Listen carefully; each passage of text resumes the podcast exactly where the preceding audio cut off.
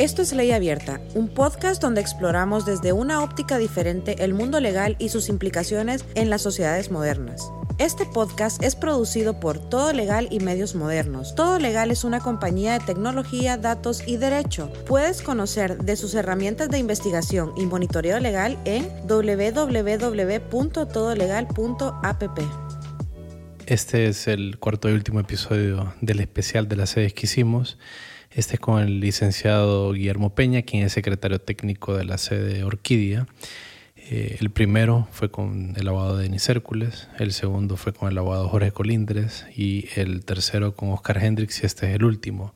Eh, de esa forma tuvimos dos posiciones a favor y dos posiciones en contra, intentando dar una, un panorama, una perspectiva eh, neutral. Y ese error que nosotros cumplimos, ¿verdad? Nada más ser curiosos con respecto al tema e intentar indagar con las personas que forman parte y que han estudiado esto para ponerlo en conocimiento de todos. Dos menciones clave aquí. Una, que lamentablemente este audio eh, se había perdido y entonces por eso se escucha bastante interrumpido. Entonces hay un, es un archivo que se recuperó, pero no se escucha bastante bien. Hicimos nuestro mayor esfuerzo para que se escuchara bien, entonces pues hay que, eh, mil disculpas por eso ya aprendimos la lección y no nos vuelve a suceder. Y por otro lado, teníamos un quinto episodio muy bueno con el abogado Cristian Betancourt, quien forma parte de Consortium Legal y también contribuye con Fundación Eleutera. Y se nos perdió en el mismo archivo y eso sí, y ese sí fue totalmente irrecuperable. Entonces eh, quedamos con esa deuda, pero con él Vamos a grabar próximamente muchos episodios. Y siempre recordarles que si les gusta lo que escuchan, eh, síganos, compártanlo, porque este es el tipo de contenido que vamos a seguir produciendo. Eh, siempre de temas relevantes e intentando dar una perspectiva neutral, pero profunda, indagando sobre las opiniones de, de las personas que forman parte de las diferentes dinámicas sociales. Así que que lo disfruten. Hola, Hoy vamos a grabar otro episodio sobre las sedes, sobre el especial de sedes que estamos haciendo. Y para eso estamos con, con el secretario técnico de Orquídea, una de las tres sedes, con Guillermo Peña. ¿Cómo está Guillermo? Hola Rodil, qué gusto. Siempre un gusto estar con vos. Segundo episodio que grabamos juntos. Así es, vamos rompiendo récords ya.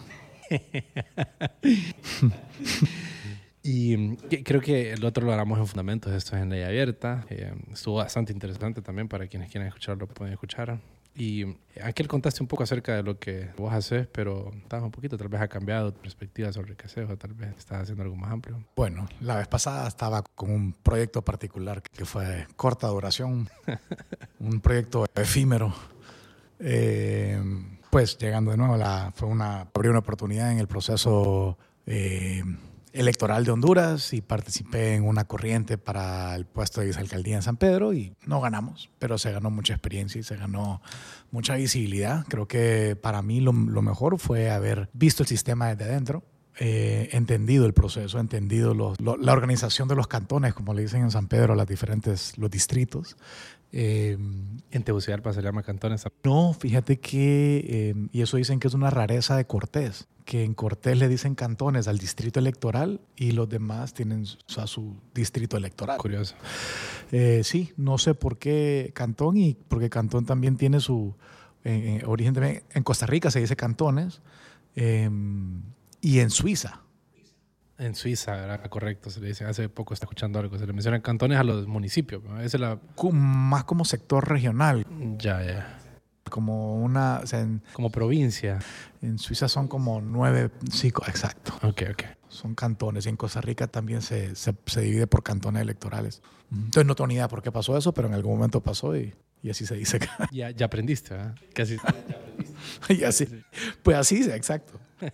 Eh, pero bueno, no fue una, una experiencia corta, eh, bien interesante porque también, bueno, en un proceso de 40, 45 días eh, para una elección, me tocó recorrer la ciudad, conocer la ciudad en muchas partes y muchas, muchos grupos que no, a los que no había llegado antes porque uno pues en realidad nunca llega a todos los grupos del lugar donde vive. Imposible. es imposible, pero creo que el participar en la, en la parte política te hace cruzar bastante em, en todas las direcciones. Sí. O sea, en todas las direcciones, en grupos de diferentes religiones, en, en diferentes puntos económicos o en diferentes intereses sociales. Eh, entonces, bien bonito, en realidad eso sí, sí me gustó bastante ese proceso. Pero bueno, felizmente que terminó rápido y, y aquí estamos en otro capítulo. Y me imagino que, como lo mencionaste, te permitió conocer más otra arista del sistema. Yo sé que a vos te encanta conocer cómo funciona el sistema. Sí, sí, creo que la parte yo que más disfruto hacer es meterme en algo y entenderlo. Una la única forma que lo puedes cambiar al final. Y, pero es que sí, si uno, uno cree que quiere hacer cambios en ciertas cosas, pero no las entiende, cómo funciona internamente, cómo están, cómo están arreglados los incentivos en su estructura interna, pues nunca puedes, o sea, te vas en contra de la corriente o no logras captar suficiente interés porque pues vas, vas nadando contra la corriente. Sí, no, no, y no entendés el... Eh, no, no le entendés el, el, proceso y a veces el lenguaje. Es correcto. O sea, yo no puedo irme eh, a, a, en un proceso político a hablar con un sector... Sin saber de cantones, ¿verdad? o, o, sin saber qué interesa en ese, en ese sector. Ah, claro. Y, y, no puedo hablar de un, digamos, de un punto de vista, de una discusión académica de cierto fin, porque en realidad, aunque lo traté de hacer, dije, qué rápido se pierde la atención aquí. Ah, es que estoy usando el lenguaje equivocado. No porque es un lenguaje más bajo, es que es otro lenguaje. Claro, claro, claro. Es un sistema de comunicación establecido. Es otro lenguaje, así es. Ajá, y eh, para la gente, ¿qué, qué, qué haces? ¿Qué, un overview, una, una, visión general de lo que haces, ¿cómo lo definirías? Va. Eh, bueno, yo mi formación es eh, ciencias políticas y economía. Me he mantenido en esa área eh, desde bien desde la universidad. Eh, pero fue interés mío, crecí en, una, en, familias con involucración en, en el bienestar social, en, en, buscar crear cambio y mejora en la comunidad. Y eso pues eh, creo que fue el, el, desarrollo original mío dentro de la parte de, de, la vida, organización política de la sociedad y, y, de ese momento para acá siempre me he mantenido dentro del área de las ciencias políticas y de la economía, pero principalmente de un enfoque de desarrollo económico y de sector privado. Eh, entonces yo de lo diría que separa, separo mi actividad en tres cosas. Eh, la actividad de los negocios familiares, que es un tema, pues, mi, empresa ha estado, mi familia ha estado tema de empresa privada ya por varias generaciones, entonces hay un rol ahí directo que es desde junta directiva a parte activa directamente en alguno de, los, de las empresas. Eh, cambio a, mi actividad privada, que tenemos una agencia de desarrollo de marca y de publicidad, se llama Blackbeard Media, y eh, eso va de la mano también adentro de la, de la estrategia y la publicidad. Ahí tenemos otra división que juntamos adentro de la misma empresa, que es eh, consulting, pero es un consulting para, eh, para entrada a mercado, eh, crecimiento de, mercado de empresas o la penetración de una, de una, empresa extranjera dentro del mercado regional, puede ser hondureño, centroamericano. y la tercera parte ya es mi parte sin fin de lucro que me involucro principalmente en Fundación Eleutera, que lo, lo fundamos ya hace ocho años. Eh, es un, una, una, organización sin fin de lucro registrada en Honduras, eh, de Honduras, y, y, enfocada en políticas públicas. Eh, y de ahí pues tengo actividad que hago ya que se cruza entre el, esa parte de política pública con el sector, con la empresa privada, que son las gremiales. Y participado en gremiales privadas desde la Cámara de Comercio, en Cortés, he estado en la, en he participado, en, he trabajado en COEP, estuve, he tenido relación con la Asociación de Maquiladores, con, eh, y con, principalmente con la ANDI en Honduras y regionalmente con la Asociación de Zonas Francas de las Américas. Te gusta estar involucrado en varias cosas, ¿no? viendo, viendo el panorama o ampliando la perspectiva, me parece. Creo que estar en un nicho te hace no entender claro. o olvidarte que existen otras sí, cosas sí, con sí. otros puntos de vista. Todo le querés dar con un martillo, no te das cuenta que hay otras mm. herramientas. Así es. Y dale, si querés, pasemos al tema que, que, nos compete, que es el de las sedes, eh, tema súper interesante, relevante. ¿Y cómo, cómo definirías vos, Guillermo, las sedes? Pues yo te diría es una, es una mezcla de ideas, como en todo proceso de innovación. La innovación normalmente es una mezcla de cosas que ya existen. Y a veces es la mezcla lo que hace la innovación, que a veces no se le ha ocurrido a alguien dar mezclar dos cosas para producirse. Eh, o tal vez se mezclaban en otra industria, pero cuando la mezclas en esta se produce una innovación en otra innovación. Eh, entonces las sedes tienen un fin, ori un origen, digamos, eh, histórico de Honduras que ha venido siendo desde, desde digamos, arrancando el proceso como colonia, como provincias regionales, como eh, participación hasta de británica sobre eh, parte del territorio nacional, em, el ciclo de las bananeras, de las empresas fruteras. Después, con mucho tiempo después, el, el, arranque de la zona libre de Puerto Cortés, que eso después se amplía a ser las zonas libres que conocemos hoy, las SOLIS. Em, y viene este capítulo que es un capítulo donde ya más bien mete todo ese conocimiento de la industria de las zonas francas, que que tiene 30 años en el país, y mezclado con las cosas que hace falta, porque cuando vos buscas un proceso de, de atraer la inversión, eh, aquí creo que la mentalidad nuestra está atrapada en que es impuestos bajos. Y eso creo que lo hemos hablado con vos en otras ocasiones, que si los impuestos bajos fuera la condición para que la inversión llegara a lugares en el mundo, nunca llegarían a Nueva York ni a Londres, porque no son lugares de impuesto bajo. ¿Por qué llegan entonces? Llegan porque hay estabilidad Seguridad jurídica. jurídica, porque hay una previsibilidad política, porque hay reglas claras y porque hay acceso a mercados. Después de eso, si vos bajando la línea en, los, en las encuestas que se hace anual del movimiento de capitales en el mundo para invertir, no, no solamente por, por financiero, eh, te pone siempre que entre el octavo y décimo lugar, la razón de moverse a un lugar nuevo es por los impuestos. Los imp cuando, cuando le da vuelta en nuestro modelo que sí es los impuestos es la prioridad, solo te trae cierto tipo de industrias. Claro, es como pensar que se adquiere un producto únicamente porque es barato, que, que, que no hay una competencia diferenciada de calidad de calidad o de mayor conocimiento. Entonces, o sea, eso te trae a un producto de una escala de normalmente precio como decisión.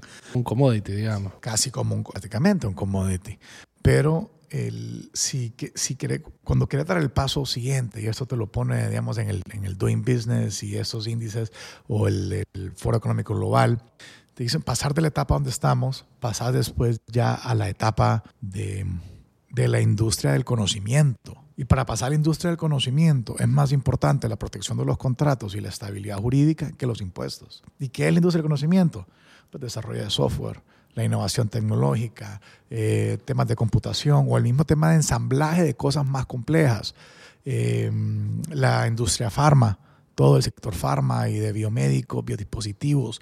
Claro, donde hay mucha propiedad intelectual de promedio. Exacto. Si vos no puedes proteger la propiedad intelectual, no vas a tener la industria de investigación y desarrollo y eso es lo que te trae a la industria del, del, del conocimiento que es de mucho mayor valor que la materia prima, digamos. Que, el, que la manufacturera, que la materia prima y la manufacturera. La economía básica. Era básica. Esas son las que producen. Así es. Entonces, la ciudad y la sede. Entonces, en ese concepto, la sede te mezcla los conceptos de la producción que ya conocemos y te dice sobre eso vamos a meter mecanismos de, eh, para ayudar a avanzar en el proceso de la protección y de la seguridad jurídica de la zona, porque sabemos que es más difícil cambiar el sistema, dar la credibilidad de un sistema judicial y de seguridad de contratos que mejorar el sistema de impuestos. El sistema de impuestos vos lo puedes empujar por regulación, pero el otro es por costumbre y credibilidad. Claro, es, es un tejido más, tema. más complejo. Y eso cuesta, eso ya. Y ahí es donde se trató el tema de las sedes entonces de poder atraer ciertos mecanismos de que dar seguridad para que vos puedas tener una confianza más rápido para atraer industrias que otra, que otra forma dudarías más en, en, en arrancar. Eh, entonces te mezcla esas ideas, te mezcla zona franca, te mezcla la seguridad jurídica y te mezcla eh, lo que ahora se conoce como las zonas económicas especiales en el mundo que van, han ido variando y mejorando. Y hoy yo diría que las dos puntas de lanza son, um, son el, el, el, Dubai International Financial Center, que ya tiene casi 20 años prácticamente. Eh, mezclado eso con el Dubai Multi Commodity Center, que son dos zonas francas puntuales, con su propia regulación y mecanismos eh, de globalización bien avanzados.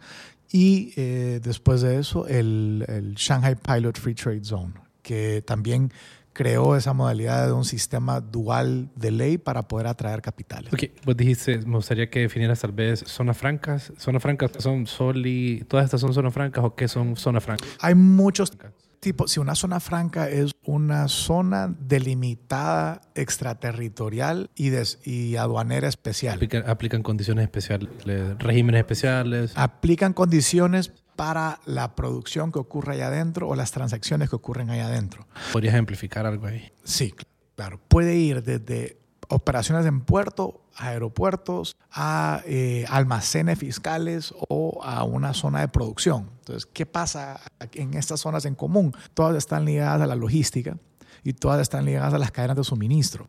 Entonces, en la cadena de suministro, como dice, vos puedes venir a hacer eh, pescar en Honduras, lo mandan a embotellar en Tailandia y ahí se lo comen en Brasil y decís, pero qué tontera, ¿por qué no lo hacen todo en Brasil? Ah, ¿sabes qué? Porque hay, hay cosas en la cadena logística que a veces distancia no es el problema, sino que es el ensamblaje o cierto material o cierto producto que, como clusters es que involucra el proceso.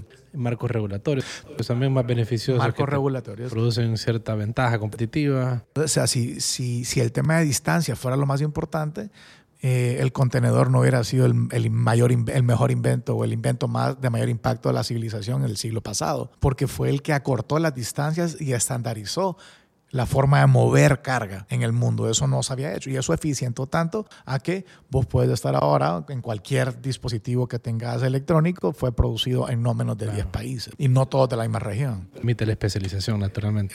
Y permite, exacto, especialización, competencia y, eh, y mejora de acceso a ese al mercado. Eh, entonces, bueno, ahí se, ahí se van creando todas esos, esos, esas mezclas.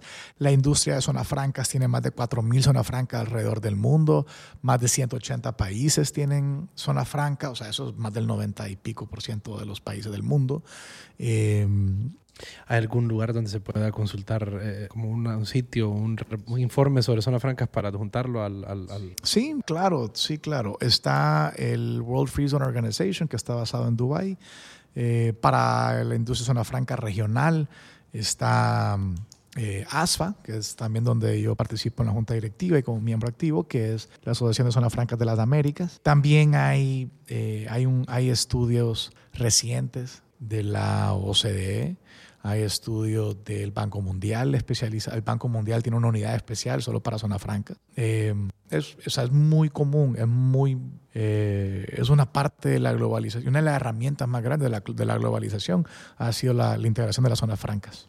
De acuerdo. ¿Y tenés algún, eh, recordás en qué punto, más o menos tenés presente en qué momento histórico, hace cuánto empezó tal vez? Bueno, arrancan inicialmente, bueno, o sea, la, zona franca como zona franca en la modernidad arranca después de la Segunda Guerra Mundial. Eh, el concepto fue que las primeras fue cuando Estados Unidos, después, al terminar la guerra, la Segunda Guerra, queda con pases por todo el Pacífico y sacaba la economía de esas islas. Entonces dicen qué podemos hacer para activar eh, o dejar algo de actividad económica en esas zonas que ya tenemos terrenos o ya tenemos puerto o ya creamos o el aeropuerto o ya lo que sea. Entonces hicieron, dijeron hagamos eh, zonas francas que eran eh, promocionadas por el gobierno de Estados Unidos en ese momento. Después eso fue creciendo. Eso es como el 52 por ahí que arrancan esas zonas. Y mm, ya para el 70 ya están creciendo alrededor de puertos, que en el caso de Honduras, en el 76 se hace la ley de zona, de zona libre de Puerto Cortés, que crea los, los terrenos adentro de Puerto Cortés, las bodegas que ahí crea a que son zona libre. Entonces invitaba a, a, crear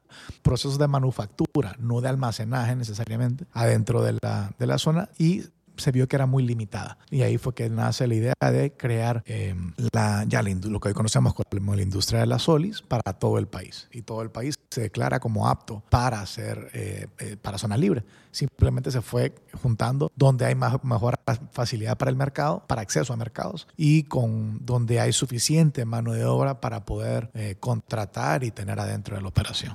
Ok. Y vos mencionaste, Guillermo, que la sede, al principio cuando estabas dando tu definición, que era una innovación, ¿verdad? Hay que agarrar cosas de diferentes lugares, etcétera.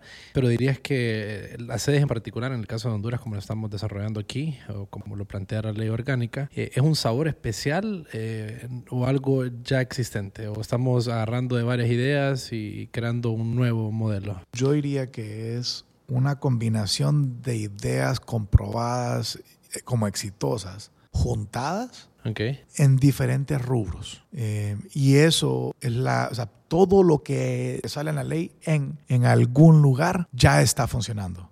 Todo, todo, todo, todo. Simplemente que nos han combinado todas. ¿Cómo refutarías esto que te voy a decir? Que lo mencioné con, con, con, Jorge también, con Jorge Colindres. Sin duda, a mí me parece que fenomenal, ¿verdad? Hay una innovación de por medio. Y yo le decía a él, entramos en un debate sobre si es un experimento o si es una innovación. Entonces él me decía a mí, mira, un experimento suena como que se están haciendo cosas que no Y una innovación es como de cosas ya demostradas. Entonces yo le dije, sí, tenés razón, pero el camino de la innovación, por ejemplo, cuando estudias la innovación en el mundo privado, te das cuenta que, que para llegar la innovación es un punto donde obtuviste una ventaja competitiva eh, algo descubriste que te permitió una ventaja competitiva. Puede ser propiedad intelectual, puede ser un invento, pueden ser muchas cosas, ¿verdad? Una pantalla táctil y invente el App Store, eso le permitió una posición ventajosa y creó innovación. Pero el camino hacia eso es de experimentación y hay experimentos que te pueden salir bien y mal. Ok, entonces, asumiendo esto, eh, yo le decía... Eh, me parece que, que, sí, en cuanto a la sustancia de todo este tipo de cosas que están funcionando como la competencia jurisdiccional y todos estos elementos que ya están demostrados en otro país, está bien, pero donde yo miro que hay un experimento es en la forma como nosotros estamos permitiendo que sean eh, promotores, como se llama en la ley orgánica, quienes puedan crear la normativa siempre bajo eh, la jerarquía que establece, creo que es el artículo 8 de la ley orgánica, que dice tales y tales y tales eh, pero estamos dejando una especie de, lienzo abierto, no totalmente abierto, pero sí bastante abierto y muchos artículos dicen en lo aplicable. Entonces ahí, por ejemplo, ahí es donde yo tengo un poquito de mis reservas, pero eh, ahí es donde yo siento que es el experimento. En esta apertura a que sí es agentes privados a los que se les está dejando que ellos puedan pues, crear la normativa. Entonces yo siento que es un experimento. ¿Cómo lo, lo miramos? Sí, no, entiendo el concepto que el experimento, pero también o sea, yo lo difiero, porque eh, eh, eh, para mí, cuando hablo del experimento, es tengo una hipótesis, creo que esto va a funcionar así y voy a tratar de solventar o decir, o sea, si funciona así o no funciona así. No es que es negativo el experimento, sino es yo tengo esta hipótesis y, y, seguís el, el, proceso de la, el proceso científico. en este caso, eh, el hecho de que se le da promotor privado, no tenés que irte largo, sino que es como es un promotor privado, el Master Developer de la Agencia Panamá Pacífico, que se, que se hizo, solo que en ese caso, como era un terreno del Estado, se hizo una licitación pública internacional para un master developer privado que tenía la obligación no solo de administrar el proyecto por 35 años, algo así, pero también tenía que conseguir los fondos, atraer las empresas, dar el mantenimiento de la zona y todo eso a cambio de un retorno. Porque lo que estabas ahí queriendo hacer es, crear los incentivos para un proceso correcto y no a tener que financiarlo de, de la base de los impuestos del que recauda el Estado. Esa es la diferencia que al hacerlo privado, y en el caso de Honduras, que si una sede quiebra, el Estado no es responsable por la quiebra ni por la pérdida de capital que ocurra. Y eso hace que estén más obligados a solo poner cosas que crees que van a funcionar y que crees que van a traer inversión o que crees que ayudan a impulsar la idea para la cual esa sede fue creada. Si no logra hacer eso, no logra atraer gente o capital, o residentes, o producción, o crecer un sistema financiero, entonces quiere decir que tus normativas fallaron y si fallaron, nadie te va a rescatar si no logras crear eh, el éxito financiero del proyecto. O sea, el incentivo en este caso es para el inversionista, cuidar su inversión y procurar crear esa estabilidad en la normativa adecuada. Entonces, eso creo que es el sistema de incentivos que se busca, ¿verdad? Sí, claro, es, es, todo el tema alinear incentivos. Pero difiero con vos en, lo, en el caso que mencionaste de Panamá, no lo conozco a profundidad, tal vez vos lo podemos buscarlo, lo comparto después, pero que había un molde hecho como que había un molde y digamos como, hey, este es el molde y démosles mecanismos de, de conseguir inversión. Eh, parece que en este caso el molde es, muchísimo más abierto. Entonces ese, ese, es donde yo siento que sigue siendo un experimento. Fíjate que el de Panamá, eh, para mí es el caso, el mejor caso más cercano eh, para comparación con una sede, porque también es la única zona franca de América Latina que permite residentes. Okay. Y en la parte de residentes, o sea, el proyecto estuvo muy apretado como por los primeros 10 años. Y hasta que abrieron a residentes hace como 5 años, se empezó a dinamizar todavía más el proyecto. No es que antes no haya llegado, ahí ya estaba, hay una planta de Dell, ahí está, había una operación de Singapore Airlines y Singapore Airlines no vuela a Panamá. O sea, eh, Oficinas administrativas. De, no, de reparación, parte de reparación. Canal para enviar las piezas, me imagino. Eh, tiene un aeropuerto propio, con administración propia. Eh, entonces te creaba también... Que esto se permite en la ley de sedes. También se permite en la ley de sedes. Fue uno de los ejemplos que se utilizó, que se dijo no solamente puertos, pero también ciudad, porque también ahí se ha desarrollado unas teorías globales, o no solo teorías, sino como recopilación de información de ciudades aeroportuarias.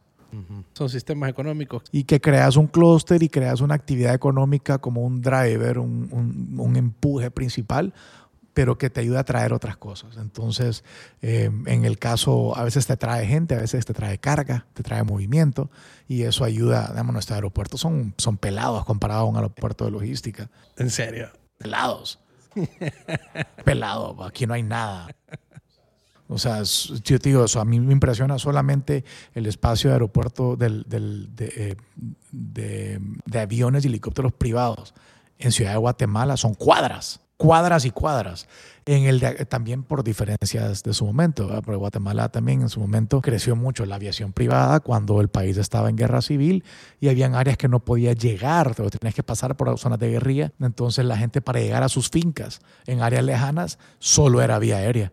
Eh, entonces también pues una composición, composición diferente. Tengo entendido que Guatemala es uno de los países con mayor concentración de, helicópteros. Sí, altísima, es altísima la, la, la cantidad de, helicópteros como ciudad. Interesante. De, de vías privadas de, de vuelo, sí. Guillermo, yo sé que vos ya días eh, estás en el tema de las sedes, lo has estudiado hace mucho tiempo, lo has eh, has hecho, lo has promovido de diferentes formas. Eh, contanos un poco cómo te involucraste con el tema, al menos cuál ha sido tu historia con esto. Eh, a ver, yo creo que yo vengo con el tema, me sentí bien identificado cuando me crucé con el tema por primera vez en Tegucigalpa. Inmediatamente me, me encendió y dije, hey, esto está bueno. Eh, yo ya creo que ya tenía la predisposición de crear de, la idea de cómo funcionan jurisdicciones que compiten contra sí mismos adentro de un país. Meter competencia al Estado. Eh, meter competencia por el problema de los monopolios. El problema del monopolio es consistente, independiente de la industria en la que sea. Y para mí el gobierno, así como la educación pública, si toda la educación es pública, también sufre el problema del monopolio. Eh, la energía, si toda la energía es pública, también sufre el problema de monopolio. No importa que tengas todo el mundo para cobrarle. O sea, es de las falacias más grandes que hay, que el caso del ENE, ¿verdad? que dicen, ¿cómo quiebra una empresa que tiene monopolio? Pues sencillo, se comporta como monopolio. Si quebró Bell en Estados Unidos, la telefónica, que fue donde nació la telefonía. Donde nació la mayoría de tecnología que estamos actualmente. Transistores, todo inventaron ahí. Exacto. Y igual así quebró esa empresa y tuvo que separarse. Eh, entonces, bueno, yo venía con, ah, siguiendo el camino de ese modelo de sistemas de, de, competencia interna y realinear los incentivos en sistemas. Eh, eso es la parte de formación económica, creo yo mencionaste que te topaste con esto en Tegucigalpa. ¿Cuándo recordás? Claro, yo estaba trabajando en COEP cuando llegó una invitación de parte del gobierno en la administración del Lobo, eh, cuando trajeron por primera vez a Paul Romer a hablar y a presentar la idea de Charter Cities que él traía. Eso fue después de que se había hecho ya levantado el tema de su TED Talk, que fue de los TED Talks que levantó TED en su origen también, fue uno de los vos que conoces también ahí fue en, por en temas económicos. Y llegó la invitación para que fuéramos al Banco Centroamericano a escuchar la idea. Y dije, bueno, esos Charter Cities, Google, hey, sí, esto tiene sentido, vamos a ver qué onda. Y fui y después de la presentación dije, me acerqué a un par de los organizadores que ya conocía y le digo, mira, eh, sentémonos para explicarme un poquito más porque eso es interesante y me gustaría que el sector privado conociera más. Y mm, al rato me senté, escuché más y el sector privado lamentablemente no caminó con la idea. Siempre la vio como una amenaza o como algo incrédulo o como que o algo que era muy político. Eh, entonces yo sentí que COEP tal vez por algo así nunca caminó. Aquí estoy hablando, para poner en la perspectiva, del periodo antes de que se creara la ley de las regiones especiales de desarrollo, que fue la que después fue declarada inconstitucional y después se pasó a la ley de sedes. 2011. El 11. Okay. Y la, la, la, charla de Paul Romer fue en... Tal vez final 2010, inicio 2011, por ahí. Que entonces te involucraste. ¿Vos no habías escuchado el concepto de Charter Cities? No, pero sí había escuchado conceptos en la historia. De como zona franca, digamos. o sea, ya conozco, yo crecí en San Pedro y, en el sector, privado y en las cámaras de comercio, conocía algo de la industria.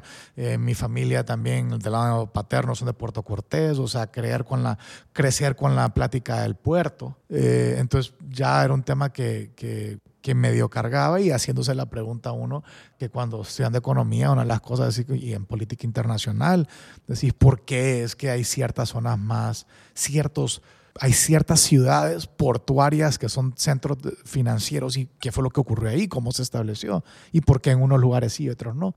Entonces ahí empezás con esas preguntas y después te dice, bueno, tal vez lo que necesitábamos es que hay ciertas cosas básicas que hay que cambiar y que el sistema no lo, no lo permite. Em, ahí fue como me involucré. Em, al tiempo yo terminé renunciando a COEP y dije me voy a dedicar full a esta idea y aquí estoy, de años después. Ok. Eh, vos mencionaste lo del sector privado y ¿qué, crees que hay un poquito de apatía en el sector privado? Eh, ahorita, como lo vimos en las últimas semanas, ya no hay apatía. Ahorita hay una reacción de miedo porque no se termina de entender y se regó el mito de que todo el mundo la van a expropiar y eso es un total mito. Eh, no sirve ni en la parte de cómo alinear los incentivos, a menos que estuvieras en Venezuela y Venezuela ya está cambiando después de estar expropiando por 20 años. Ahora Venezuela está proponiendo una zona económica especial de, para, para, arrancar invitando al sector privado. O sea, hagamos el, cerremos el ciclo. Los que empiezan expropiando terminan regresando a zonas económicas especiales. Venezuela y Cuba ahora tienen zonas económicas especiales. En Marién ya van, no me acuerdo cuántos miles de millones de dólares puestos que empezó casualmente a construir en Cuba la empresa constructora que llevaba el proceso era Odebrecht. Entonces decís, bueno, o sea, el, proceso también en todos estos países a veces el proceso de crear esta reforma es cuestionable porque te rompe de donde venís. Y si, en el caso de Venezuela, todavía no, ahorita estamos queriendo hacer un análisis entre el caso de las sedes y la zona económica especial nueva de, la ley nueva de, Venezuela, porque igual que acá en, en Honduras, en Venezuela, no creen en el proyecto a menos que seas parte del gobierno, porque hay tanta desconfianza que no crees en nada y además has estado peleando que te están expropiando a vos y a todos tus amigos y ahora de repente se abre sector privado. Entonces, claro que no hay confianza. Entonces, pasamos por un problema de confianza que es, muy, que es un proceso de, de transición compleja en un país cuando querés cambiar algo que ya está atrasado, algo que ya se ha convertido en, en, una idea de que solo así existe. Por ejemplo, te voy a decir, a mí una de las cosas que yo más he escuchado que asusta a personas que yo súper respeto del sistema legal de Honduras es que dicen, ¿cómo es posible que en estos lugares puede haber jueces extranjeros. Estamos en Honduras.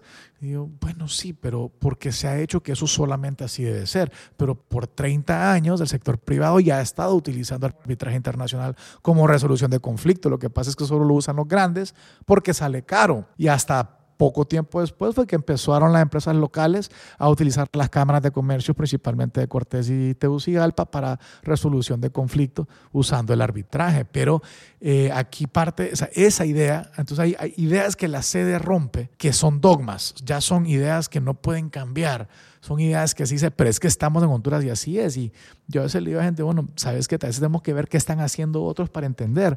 Y un ejemplo es que Finlandia hace un par de años, yo me acuerdo que, que fue, fue un shock, yo leí en es bastante religiosamente en ese tiempo The Economist y en The Economist te das cuenta que son los anuncios de puestos que están en el mundo y los anuncios de puestos son...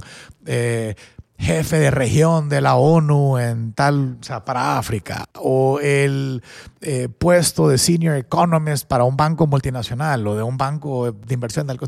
¿Aplicase alguno? Alguna vez, más de alguna vez, sí, claro que sí.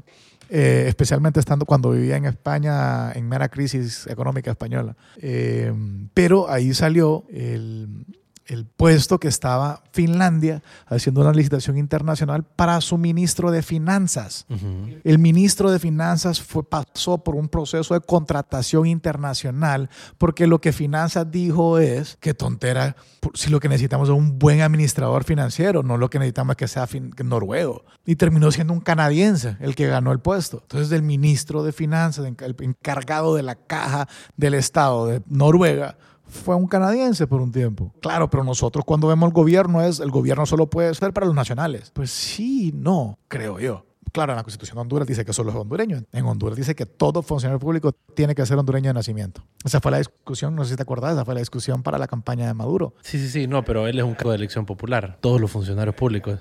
Eh, todos, hasta donde entiendo, todos, todos o, eh, o sea, todos del rango de posición son Ok, de, ah, de, acuerdo con vos, sin duda, lo que necesitas es la mejor habilidad técnica, digamos, ¿verdad? Posible que muy probablemente no necesariamente va a estar en tu, en tu país. O sea, yo, yo lo quería, es que esa, esa es la idea, y lo propuse, pero había que cambiar leyes para hacerlo, que los comisionados de energía en Honduras debería ser una competencia internacional porque Honduras está abriendo un mercado sin tener experiencia de abrir un mercado y tal vez sería bueno poder atraer gente de afuera a que estuviera en el puesto con ya con experiencia porque te ayudaría a avanzar mucho más rápido. Sí, sí, sí, de acuerdo, de acuerdo.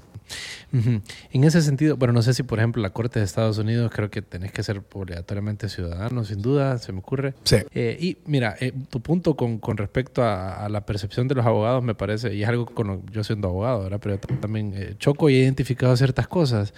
Una de estas siendo que como que la naturaleza del abogado y lo que casi que lo que nos enseñan en la universidad es que tenés que cuidar algo, como que somos una especie de, ente de seguridad. Aparte del cartel. Algo que, que, está este sistema, este ordenamiento jurídico, que en realidad, te digo, en la mera realidad, el abogado no lo quiere cambiar. No. Y no es un tema de, no es un, no es un juicio valorativo de que si es bueno o es malo el sistema, sino que quiere preservarlo por un montón de cosas que, que van bien, bien eh, forman parte del engranaje de cómo se educa y cómo es y que estamos absolutamente. protegiendo algo que sí.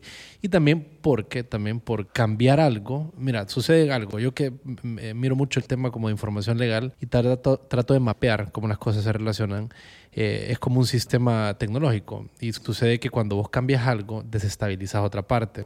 Entonces, debido a que nosotros no tenemos esa visión, esa panorámica del sistema legal, cuando cambiamos algo, cambiamos, hacemos cosas que ni siquiera sabemos. Y no sé si vos te has dado cuenta, pero a partir de cierto momento en la historia legislativa de Honduras, lo que decidieron hacer los legisladores fue simplemente poner y se cambia todo lo que está en contra de esto. ¿Sabes por qué? Porque quisieron dejar de hacer su trabajo de investigar qué estaba en contra de qué. Entonces empezás a crear aquellas incongruencias legales que, que, te afectan el sistema. Lastimosamente, en el sistema, em, en el sistema, en el ordenamiento jurídico es difícil de verlas y manifestarlas.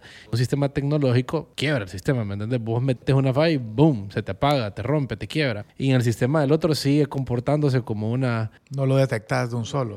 Simplemente tenés aquella forma que en realidad no tiene forma. Entonces te produce ciertas incongruencias, de ahí tenés jueces que no saben qué aplicar y empezás en aquel choque jurídico. Pero, pero, pero, cosas que son sencillas. O sea, en, pláticas con abogados te dice, ¿está de acuerdo en que se haga la, el, el, proceso de firma electrónica como sustituto del proceso notarial?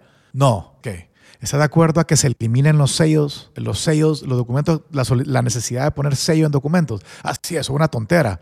Bueno, pero ¿por qué ese sí y el otro no? A veces, bueno, porque en el, en el sistema notarial, al utilizarlo, sí riega un tema económico por varias cadenas. El otro, el sello, no, el otro es una obligación y una costumbre ni medieval, o sea, pre-Roma es la costumbre del sello, de que yo no sé de cuándo, 3.000 años, 4.000 años, que es la costumbre del sello. Y en muchos lugares ya lo terminó, pero aquí seguimos pidiendo. El otro día me pidieron que una fotocopia que llevaba que le pusiera sello original. Entonces fui a imprimir un sello de 150 pesos y se lo puse y yo ya está contento. Sí, ahora sí. Y es la cosa más tonta. O sea, sí, o sea, cualquiera pudiera haber hecho ese sello, por ejemplo. No te da ninguna seguridad. Totalmente. No hay, hay cero seguridad. Simplemente por verlo. Es como el chiste de aquella que está haciendo un éxito de la grapa oficial, o sea, un espectáculo. O sea, así, así de.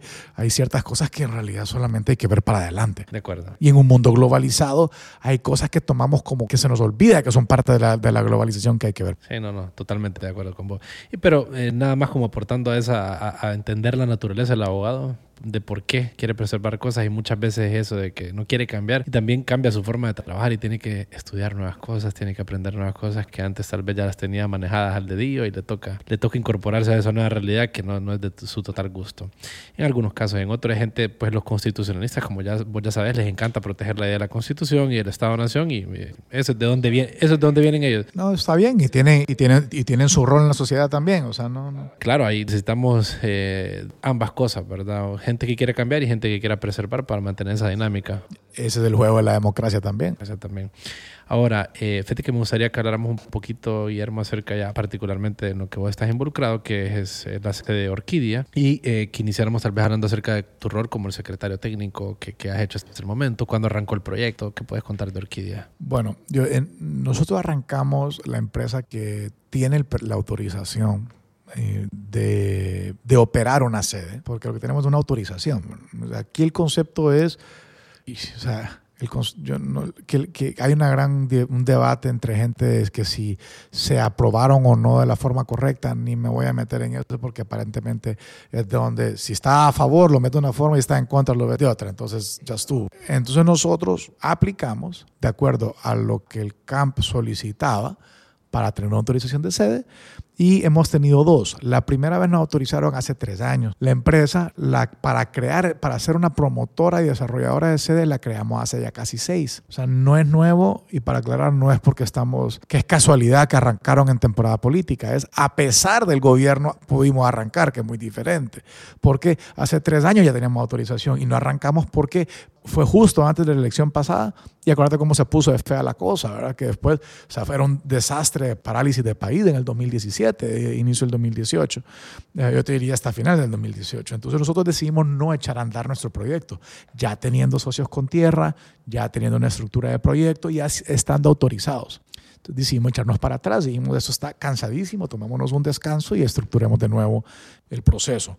Eh, ya en noviembre del año pasado nos vuelven a autorizar con un proyecto nuevo, que es el proyecto que ya se conoce como eh, Sede Orquídea en el Distrito de Exportación Agrícola. ¿Qué pasó con el anterior? O sea, lo de No, no lo hicimos. Es que cuando vos autorizan una sede, aquí hay también otra cosa, no hay que ser amigo del presidente para que te autoricen, sino que tenés que presentar ciertas cosas. Tenés que presentar que los dueños de la tierra están de acuerdo en, en pasar su título de tierra, o sea, únicamente el título de tierra, al régimen de sede. Y eso tiene que ser hecho con un notario. Eh, tienes que tener ese requisito de los dueños de la tierra. Los dueños de la tierra pueden ser parte socios del grupo desarrollador o pueden tener un acuerdo de desarrollo, como un, un arrendamiento de largo plazo o una promesa de compraventa. Entonces el dueño de la tierra tiene que estar de acuerdo. Dos, tenés que presentar un proyecto y, tu proyecto puede tener varias fases, pero digamos, vos puedes concentrarte en tu fase 1 del proyecto. Y tres, tenés que decir en un eh, presentar el análisis financiero de cómo vas a financiar y a llevar a cabo esa fase 1.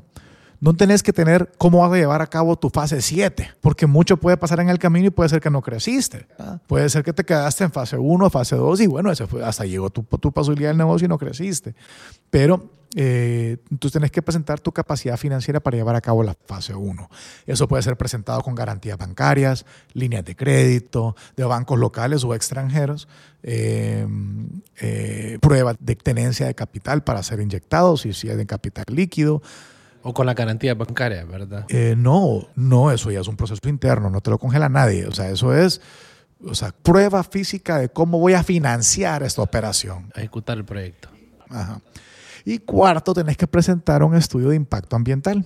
No necesariamente el impacto ambiental de acuerdo a las reglas de la CERNA, o de, sí, de CERNA, eh, pero sí un estudio de impacto ambiental serio, puede ser reconocido por un auditor extranjero, puede ser bajo normativas de, de, las normativas que vas a utilizar. O sea, por ejemplo, que si fuera a utilizar normativas para un proyecto agrícola de Israel, por dar un ejemplo, decir algo, entonces que es la normativa de Israel para eh, tema de, medio ambiente, por decirte algo. Eh, un ejemplo totalmente fuera de, de, caso real, pero eso fuera. Entonces vos, vos presentás esas, esas cuatro cosas y con eso te responden si te rechazan, si hace falta información o si te aceptan. Una vez que te aprueban la carta de autorización, te dicen que tenés 12 meses para iniciar. Eso es una mejor práctica de la industria de zonas francas en el mundo. Es normal. Si vos sacas un permiso de SOLI, te dan 12 meses para empezar a construir. ¿Por qué? Porque si vos sos un desarrollador de Soli, o en este caso de sede, o en cualquier lugar en, en este modelo de la industria de zonas francas, vos no podés, a nadie vas a cerrar como cliente ancla si no saben si tienen autorización para hacerlo. Entonces lo que un cliente quiere ver, sea un cliente de logística, un cliente manufacturero, una, un, qué sé yo, un back office, un desarrollo de software, cualquiera de esas cosas. Vos para cerrar ese cliente, el cliente va a querer, y te lo digo por experiencia, no solamente porque lo conozco, o sea, lo conozco de la mano directamente, quieren ver que vos tengas la autorización. Porque Eh, y el proceso de una empresa tomar la decisión de dónde va a ubicarse en un mercado nuevo le tarda normalmente cerca de tres años. Entonces, las empresas van acercándose y vos vas tratando de pescar esas empresas que ya han decidido tal país o tales regiones por ciertos marcos regulatorios pero no han cerrado dónde van a instalarse. Una vez que ya han dicho, bueno, a mí me gusta Honduras, Dominicana y El Salvador, digamos.